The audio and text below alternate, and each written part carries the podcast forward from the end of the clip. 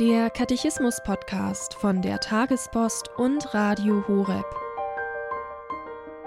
Wer ist Gott und wer ist der Mensch? Das Kompendium, die Kurzfassung zum Katechismus der katholischen Kirche, gibt darauf Antwort.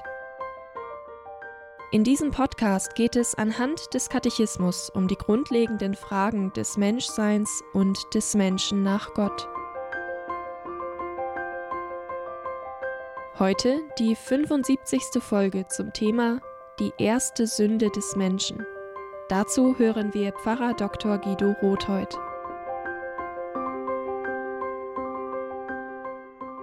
Liebe Hörerinnen und Hörer, nachdem wir im letzten Stück den Fall der Engel betrachtet haben, kümmert sich nun die Nummer 75 des Kompendiums des Katechismus der katholischen Kirche um die Frage der Sünde des Menschen und vor allem um seine erste Sünde.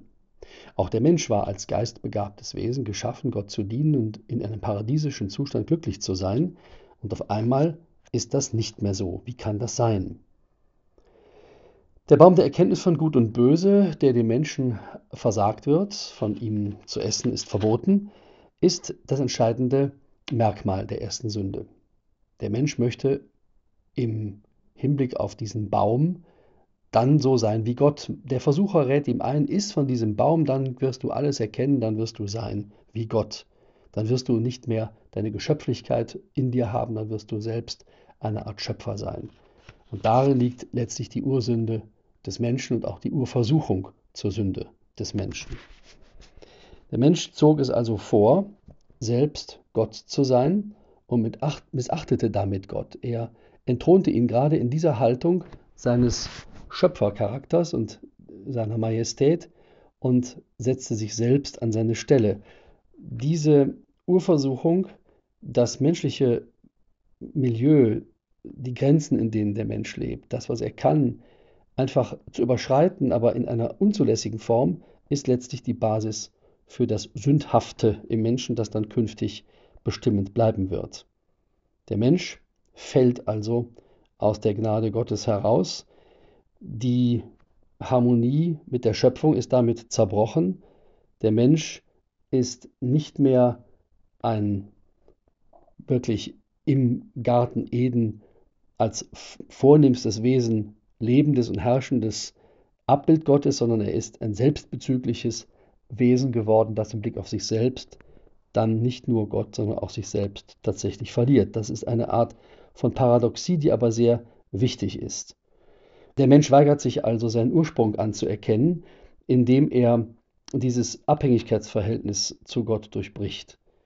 Das ist höchst aktuell, denn gerade in der gegenwärtigen Diskussion um die Frage der Moral in der Kirche bricht ja immer wieder diese Frage durch, was heißt es überhaupt gut zu sein? Der Mensch muss sich selbst vollenden, er muss sich selbst finden, er muss sich selbst weiterbringen. Das ist alles nicht falsch, aber es ist in dem Moment eben dann doch falsch, wo dieses sich selbst finden sozusagen an der Ordnung Gottes vorbeigehen möchte.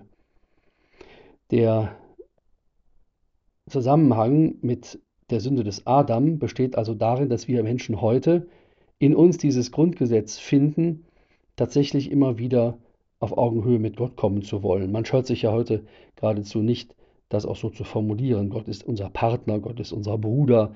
Das sind gefährliche Formulierungen, die den Menschen in seiner Neigung, die Stelle Gottes selbst einzunehmen, eben bestätigt.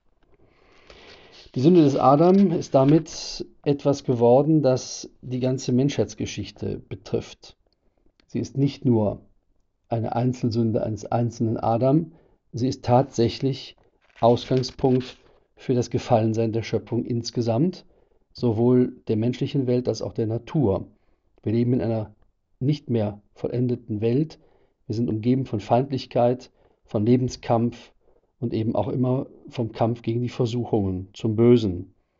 In all dem, das wird später noch deutlich, ist dann die Erlösung durch Christus sehr entscheidend, denn er kann dieses Gesetz durchbrechen und den Schuldschein, wie schon oft betont, zerreißen, der uns in diese missliche Lage gebracht hat, sündhaft zu sein.